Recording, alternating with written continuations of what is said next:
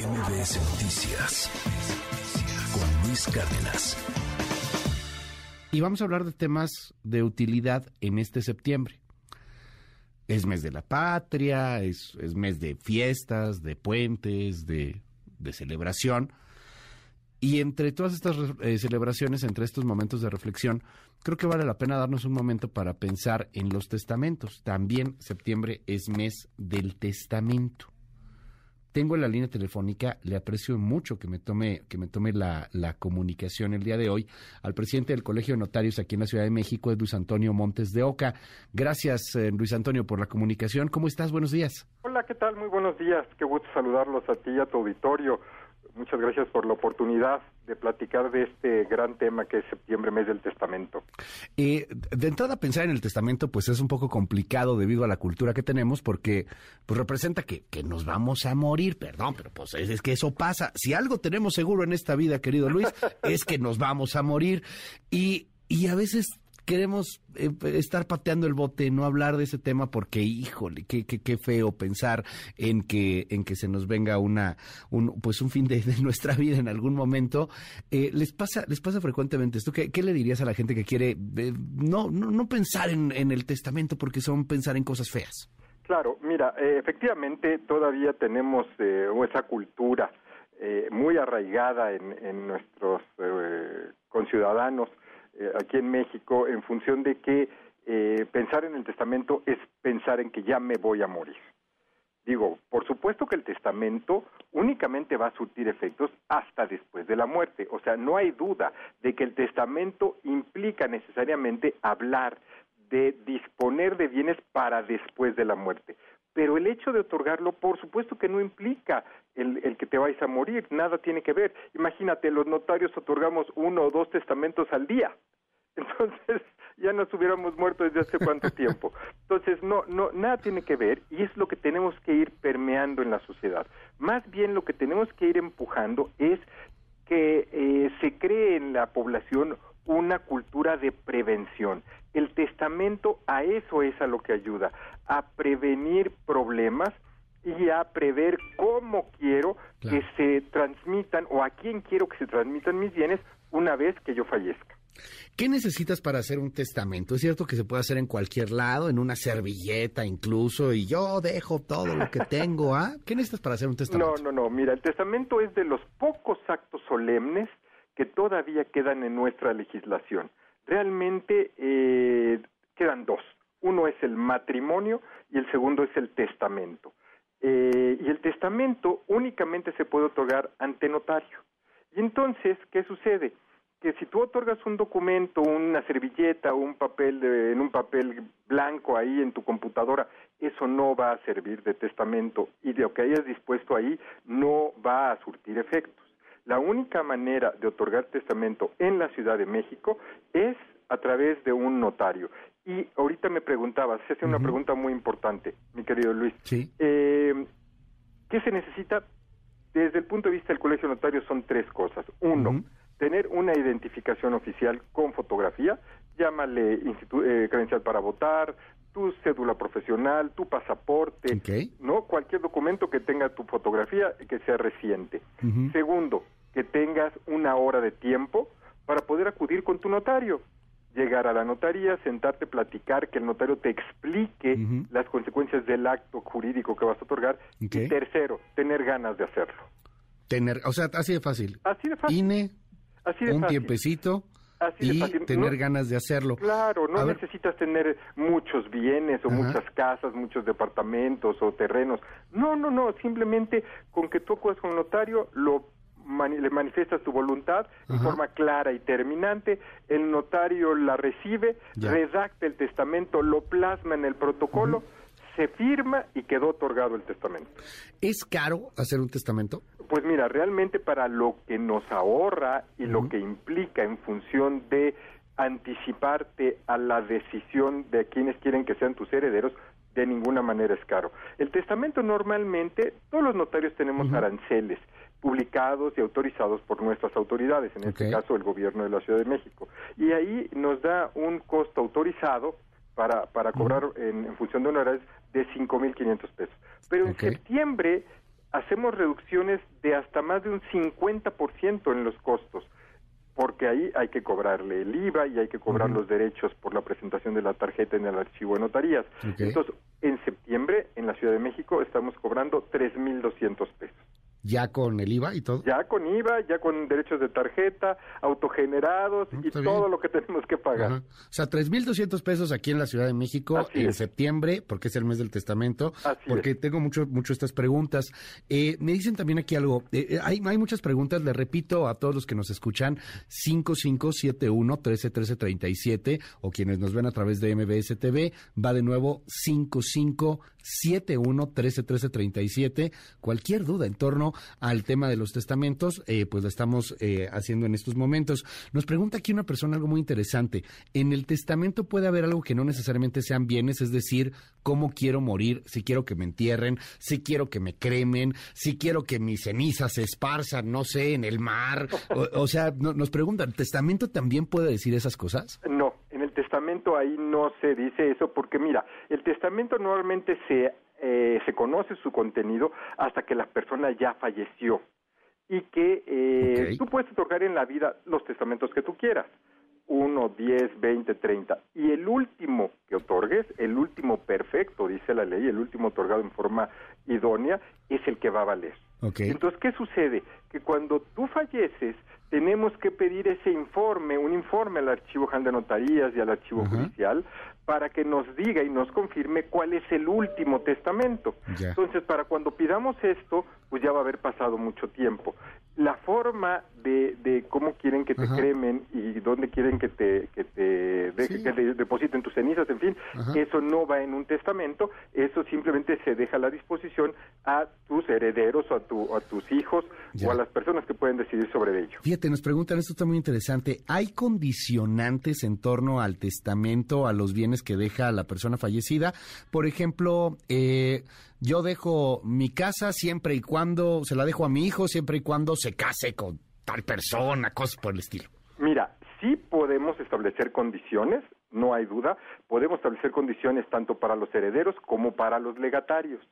Pero aquí el caso que tú me pones, que es muy interesante, esa condición de tomar o dejar de tomar Estado se tiene por no puesta. Entonces, si tú estableces en tu testamento, yo le dejo mi casa a mi hijo con tal de que no se case, esa condición se tiene por no puesta y tu hijo hereda, sí o sí, liso y llano, la casa que tú le hubieras dejado. También condiciones negativas se tienen por no puestas. Pero tú puedes dejar una condición de que te dejo eh, como heredero, te dejo como legatario, siempre y cuando México gane el Mundial de Fútbol. Ah, eso sí se puede. Eso sí se puede, porque es un hecho futuro de realización incierta y que no es de las condiciones que están prohibidas en el, en el Código Civil. Que no afecta los derechos de la persona en particular. Pues sí, pues sí, sí, sí, pero sí puedes establecer condiciones, no hay duda. O que termine la carrera de Derecho, o que la de Arquitectura, o la que sea, ¿no? Hablo la de Derecho por la formación profesional, pero eh, pues siempre y cuando gane el concurso de oratoria, en fin, sí puedes establecer condiciones. Ok, o sea, pero que no vayan en contra de los derechos de la persona pues sí, que, sí, sería sí, que no sea de las que estén prohibidas Interesante. en el eh, Código Civil. nos preguntan aquí, tenemos muchísimas preguntas, están llegando muchas, muchas preguntas. Entonces me voy, me voy rápido con algunas de ellas, si nos permites, eh, Luis, para poder entrar y, tratar de responder las más, las más que podamos. Este, nos dicen aquí, ¿quién lee el testamento cuando alguien se muere? Y, estamos acostumbrados a ver la tele, las películas, en donde todos se reúnen ahí alrededor de, de un abogado que saca el testamento de una caja fuerte, pero ¿cómo se puede leer el testamento o quién lo lee en ese momento cuando, cuando la persona ya no está? Mira, realmente no es propiamente la lectura del testamento, realmente lo que hablamos es del trámite de la sucesión. La sucesión se puede tramitar en dos vías. Una en forma judicial, o sea, tú puedes acudir ante un juzgado de lo familiar, del Tribunal Superior de Justicia de la Ciudad de México, y ahí hacer el trámite de la sucesión. En fin, ver cuál fue el último testamento, quiénes son los herederos, el albacea, ahí se aceptan los, eh, la herencia, los derechos hereditarios, se acepta el cargo de albacea y se continúa con el procedimiento. Y otra es el trámite notarial. Tú lo puedes tramitar en esas dos vías. El único o los únicos dos requisitos que se requieren para tramitarlo ante notario es que todos los herederos sean mayores de edad y que no haya controversia entre ellos. Ok. En eh, este caso puedes tramitar la acción. Entonces, esto de la lectura, así como tal, como lo hemos visto en las películas de Pedro Infante, no es así como tal. Es hacer el trámite, es, es realizar el Ya. trámite de la sucesión. ¿Y eso cuesta? Nos preguntan aquí, por ejemplo. Sí, sí, sí, cuesta, Ok. eh, porque hay que pedir los informes al archivo general de notarías, al archivo judicial, y a veces, si otorgaste tu testamento y tu- eh, la persona tuvo la mala fortuna de morir en otra entidad federativa, llámale a lo mejor en el Estado de México o en el Estado de Morelos, pues también tendríamos que pedir informes a ¿Cómo? esas entidades porque allá murió. Ok, ¿cómo, Entonces cómo- eso complica un poquito más el tema. cómo- cómo definiríamos, eh, nos preguntan mucho, este, la- el, el término del albacea? ¿Quién es el albacea y, y- y qué importancia tiene? Claro, no, el albacea es muy importante y en todas las sucesiones es una institución que tiene que existir. El albacea es un ejecutor de la voluntad del autor de la herencia. Y hay albacea tanto en la sucesión intestamentaria como en la sucesión testamentaria. El detalle es que en la sucesión testamentaria el testador lo designa a través del otorgamiento del testamento. Él designa a sus herederos y también designa quién quiere que sea el albacea. Nos, nos preguntan aquí en el, en el WhatsApp, este se repite muchísimo. ¿A poco se heredan las deudas? Sí, claro. Sí, por supuesto. Heredas bienes y males. Ok. Así es. No, no. Las, las deudas sí. Incluso hay tres tipos de deudas Ajá. que, que, que tiene que cubrir el albacea como ejecutor de la voluntad y administrador de un patrimonio en liquidación. El albacea es el que tiene que liquidar las deudas. Puede haber deudas mortuorias, por ejemplo, que son las que se, se generaron con la última enfermedad que pudo haber sido muy larga y costosa, también las del eh, funeral, esas deudas las tiene que pagar el albacea con cargo a la masa hereditaria. Ok, También pero... puede haber deudas testamentarias que Ya. en un testamento tú hayas reconocido, un reconocimiento de adeudo, ¿no? Ajá. O alguna deuda, un legado también es un- una deuda que hay que cubrir. Pero tiene que pagarlo, esto es importante, o sea, con cargo a la masa hereditaria, es decir, con cargo a lo que dejó la persona fallecida, Así o es. es que es que mi papá debía tanto dinero al compadre y ahora yo tengo que pagar No. de mi dinero, de mi lana, lo que No. debía mi papá al compadre. No, eso sí no. Ok. Eh, las deudas sí se heredan, por supuesto, no se extinguen con la muerte, pero eh, se pagan con cargo a la masa hereditaria. Si la masa hereditaria no alcanza para pagar todas las deudas que tenía el difunto, Ajá. pues hasta donde alcanza. ¿Se puede heredar a alguien que no sé, aquí nos preguntan también mucho, mis hijos, mi esposa, o hay gente que, que, que está, o hay eh, miembros de la familia que están eh, obligados a, a- a heredar ciertos bienes? No, México, fíjate, es que es una pregunta bien, bien importante. En México tenemos, es de los pocos países que tenemos la libre testamentificación. ¿Esto qué significa? Que podemos disponer de todo nuestro patrimonio a través de un testamento. En Italia, en España, ahí hay una figura que en México no existe que se llama la legítima o herederos forzosos. Y entonces en esos países únicamente se puede disponer por testamento de un porcentaje del Ah. patrimonio. Interesante. O sea, en Italia, por ejemplo, una parte sí o sí le toca a la Sí. esposa, sí o sí le toca al hijo, así pase es. lo que pase. Así es, Ah, y aquí mira. en México no. Aquí Mira en qué México, si te quieres dejar todo tu patrimonio a Ajá. un solo hijo, lo puedes hacer. Ese es el porqué de Ya. la importancia del testamento. O a tu esposa. Ok, ¿cuántas veces puedo cambiar mi testamento? Uy, las que quieras. Eso es infinito. No, no hay un número. Puedes hacer uno diario si tú quieres de aquí hasta que fallezca. Eh, nos preguntan aquí, ¿cómo garantizan que la persona que está haciendo el testamento esté consciente del, del acto? Porque puede llegar a haber este, pues, personas que ya están muy, muy viejitas Sí. y que no tienen eh, pues uso de sus facultades y por ahí llegan algunos vivales, se aprovechan. Puede ser. Sí, ¿Cómo, claro cómo lo ser. garantiza el notario? Así es, el notario es el encargado de verificar que la persona se encuentra en aptitud para otorgar el testamento. Ok. Él tiene que, a través de la experiencia que él va teniendo, de que tenemos los notarios, pues a través de las preguntas, eh, de una eh, comunicación que se tiene con el testador. Y sí, efectivamente, de repente han venido aquí a mi oficina eh, o con algún colega personas que ya no están en aptitud de otorgar el testamento. Ok. Y en ese momento, con la pena, pues sí le tenemos que decir, no está apto para otorgar el testamento y ya no se puede otorgar. Eh, ¿Qué pasa si se testa, aquí nos dicen en el WhatsApp, a favor de un menor de edad? No, pues se puede perfectamente, sin problema. Ahí el, tram- el problema va a ser el trámite. Ajá. Si cuando ese, cuando el ese testador fallezca, eh, el heredero sigue siendo aún menor de edad, la forma de tramitarlo es vía judicial. Eh, nos, eh, nos preguntan aquí, ¿se puede heredar a extranjeros? Sí, por supuesto. Claro que se pueden heredar extranjeros, se pueden heredar incluso eh, a personas morales, eh, instituciones de licencia privada. Tú no le vas a poder dejar eh, tus bienes a un perro porque el perro no tiene personalidad jurídica ni un gato, pero sí se lo vas a poder dejar a una institución protectora de animales, que ese sí tiene personalidad jurídica y que se lo puedes dejar. Eh, ¿Puedo dejar el testamento a hijos que fueron fuera del matrimonio? No, claro, y ese en esos casos es cuando es más importante otorgar el testamento. Claro. ¿no? Para reconocer, habrá que ver primero si esos hijos están reconocidos legalmente y si tienen un acta de, de- de nacimiento o reconocimiento del registro civil.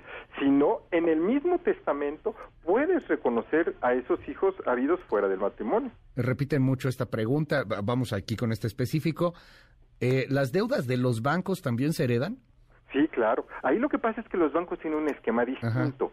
Cuando tú pediste un, pediste un crédito hipotecario a un banco, los bancos contratan un seguro de vida. Y entonces ahí qué pasa? Que cuando Claro. tú falleces, se actualiza, se da el supuesto, se da el siniestro por el cual, o la conducta por el cual se contrató el seguro, que es la muerte, y entonces se paga el seguro y con ese seguro se liquida el crédito hipotecario, normalmente. Si Eh, no fuera de esa manera, por supuesto que habría que pagar el crédito que, que se fue que fue concedido al autor de la herencia con cargo a la masa hereditaria. Que esto es bien importante porque eh, creo que de repente no, no entendemos eh, claramente que sí se hereda la deuda, pero se paga de lo que dejó la persona Claro. fallecida, no, no de llama, la lana. se llama principio, Ajá. este principio se llama a bene- recibir la herencia a beneficio de inventario. Sí, porque hay mucha gente que, que, o sea, repite mucho este tema de Sí. que, oye, es que me, o sea, pues ahora voy a tener que pagar las deudas que tenía, Sí. que tenía mi papá. No, Eh, nada más hasta donde alcance. Eh, nos dicen por acá, si, si hice mi testamento y mi hijo en el momento de hacerlo era menor de edad, ¿se debe notificar en el testamento cuando ya es mayor de edad? No, no, no, no, el testamento ahí se queda. El testamento tú designas como heredero a tu hijo, que en ese momento es menor de edad, Ajá. pasa el tiempo y ya cuando fallece la persona, fallece el testador, el hijo ya es mayor de edad, en ese momento, al momento de la muerte, Ya. que es al momento en que se abre la sucesión, al momento en que se transmiten los bienes, es cuando vamos a calificar la edad de la persona. Eh, fíjate que este está muy interesante. Le, re- le repito el teléfono 5571-131337 si nos está escuchando desde cualquier parte de la República Mexicana o de los Estados Unidos o a través de Internet. En cualquier, en cualquier lugar estamos platicando sobre testamentos, preguntas, respuestas directamente de nuestro auditorio. Va de nuevo teléfono 5571-131337. Me dicen, ¿qué pasa si en mi cuenta de banco tengo a un beneficiario y en mi testamento tengo otro? Uy, esa pregunta es súper interesante porque eh, hay una disposición en la ley de instituciones de crédito que establece que, los, eh, que el dinero eh, depositado en una cuenta abierta, aperturada en un banco, tiene que ir a los beneficiarios. Y entonces ahí lo que hay que hacer es, pues hay que estar revisando constantemente. A quienes designaste como beneficiarios y estarlo modificando en caso de que tu decisión sea distinta. La ley está, el- la ley de instituciones de crédito tiene una decisión muy particular en ese sentido, en que está por encima los beneficiarios de la disposición testamentaria. Ya para el caso de que no haya beneficiarios, entonces dice la propia ley de instituciones de crédito, se irá a las disposiciones del derecho común, o sea, a los herederos. Eh, fíjate, muy interesante esta otra pregunta. ¿El albacea puede cobrar por ser albacea? Sí, por supuesto, claro, pues es un cargo remunerado y tiene derecho a cobrar y la ley establece ahí un mínimo, que es el 2% del acervo líquido o el 5% de los frutos industriales. Y eh, tiene derecho a cobrar, por supuesto, sin duda. Eh, nos dicen aquí, ah, bueno, lo extranjero, ya nos dijiste que sí, se- Sí. lo repiten mucho. Eh, ¿Puede heredar una persona, un sobrino, aunque no tenga mis apellidos? Pues también es a cualquier persona, ¿no? Sí, claro, cualquier persona. Puede ser a tu novia incluso, puede ser, pues no sé, a mis alumnos de repente les pongo ese caso de que quieren dejarle a la secretaria. Ok. Pues está bien, y todo el patrimonio, adelante, se le puede quedar a, esta, a tu secretaria y no tiene ninguna relación contigo. Eh, aunque tenga hijos menores de edad que están obligados, por ejemplo, a la persona fallecida? O sea, que te está obligado a darle. mira, ahí el detalle es que los hijos menores de edad tendrán derecho a que de la, del acervo hereditario se descuente la pensión alimenticia. Son como unos deudores. Sí, en ese caso se le llamaría el testamento inoficioso. ¿Por qué? Porque no se le reconoció esa pensión alimenticia a tus acreedores, como serían tus hijos menores de edad. Entonces, ¿qué es lo que sucede? Simplemente se descuenta esa pensión alimenticia, se le entrega a tus hijos menores de edad hasta que cumplan la mayoría de edad y la, el resto sí va a las disposiciones testamentarias. Eh, te aprecio mucho que nos hayas tomado la llamada telefónica y bueno, pues para repetir, hay muchas, muchas preguntas también fuera de la Ciudad de México y, nos, nos dicen el, el mes de septiembre, mes del testamento es en toda la República, ¿no? Así es, así es, es en toda la República. Es un esfuerzo conjunto del gobierno federal a través de la Secretaría de Gobernación con el Colegio Nacional del Notario Mexicano, que a su vez lo, lo, se, es ayudado por los colegios de cada una de las entidades federativas, como en este caso nosotros, la Ciudad de México. Y aquí en la Ciudad de México, solamente eso sí, aquí en la Ciudad de México, en este septiembre, 3.200 pesos. pesos. Pero además, déjame decirte, Luis, que tenemos eh, convenios celebrados con el gobierno de la ciudad a través de la Dirección General de Regularización Territorial, en donde que esos no son nada más en septiembre, esos son todo el año, en donde tenemos costos mucho más reducidos para los adultos mayores de 65 años que acuden a las ferias del bienestar que organiza la jefa de gobierno. En esos casos de esas personas mayores de 65 años, los testamentos son gratuitos. Ok, es el presidente del Colegio de Notarios en la Ciudad de México. Te aprecio mucho, Luis Antonio Montes de Oca, que nos hayas tomado la llamada. Muy buenos días. Con mucho gusto y estoy a tus órdenes. Muy buenos días. MBS Noticias con Luis Cárdenas.